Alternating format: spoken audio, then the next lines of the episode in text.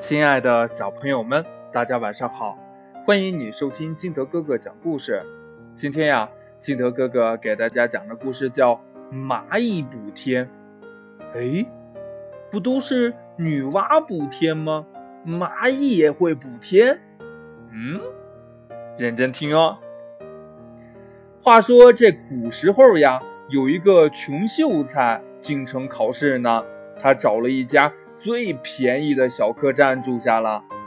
晚上呢，秀才在房间里温习功课，突然天色大变，雷声隆隆，哗啦啦的下起雨来。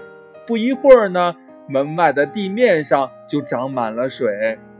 一小群蚂蚁来不及躲回洞里，在水洼里挣扎着：“救命呀！救命呀！”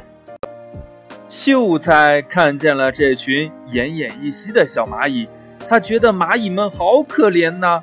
于是呢，秀才急忙捡来一根树枝，伸到水洼里。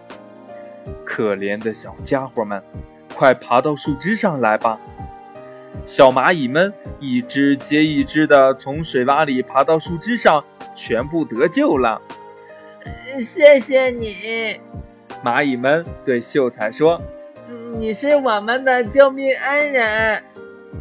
第二天，秀才参加考试了，他的文章写得很好，但是呀，有一个错别字，试卷中的一个“天”字少了一横，变成了大字。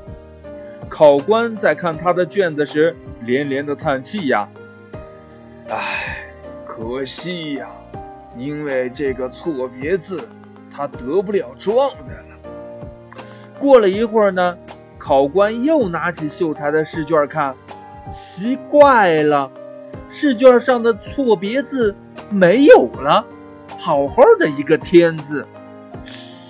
哎，这不会是我眼看花了吧？考官揉了揉眼睛，再认真的一看，原来呀，是一群小蚂蚁在大字上面。排成了一横，这考官觉得很奇怪呀，就找来了秀才。得知秀才救了蚂蚁的事情，考官觉得呀，秀才不仅有才华，人也很善良。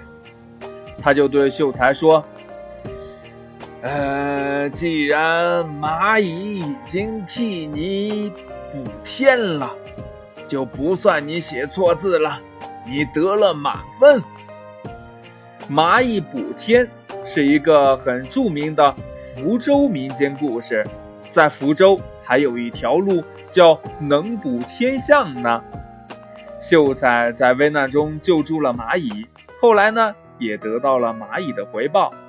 小朋友们，我们在生活中是不是也应该这样相互帮助呢？快把你想到的。跟你的爸爸妈妈还有你的好朋友相互聊一下吧。喜欢听金德哥哥讲故事的，欢迎你下载喜马拉雅，关注金德哥哥。同样的，也希望你能把金德哥哥的故事分享给身边的好朋友听，好吗？好了，亲爱的小朋友们，今天就到这里，我们明天见，拜拜。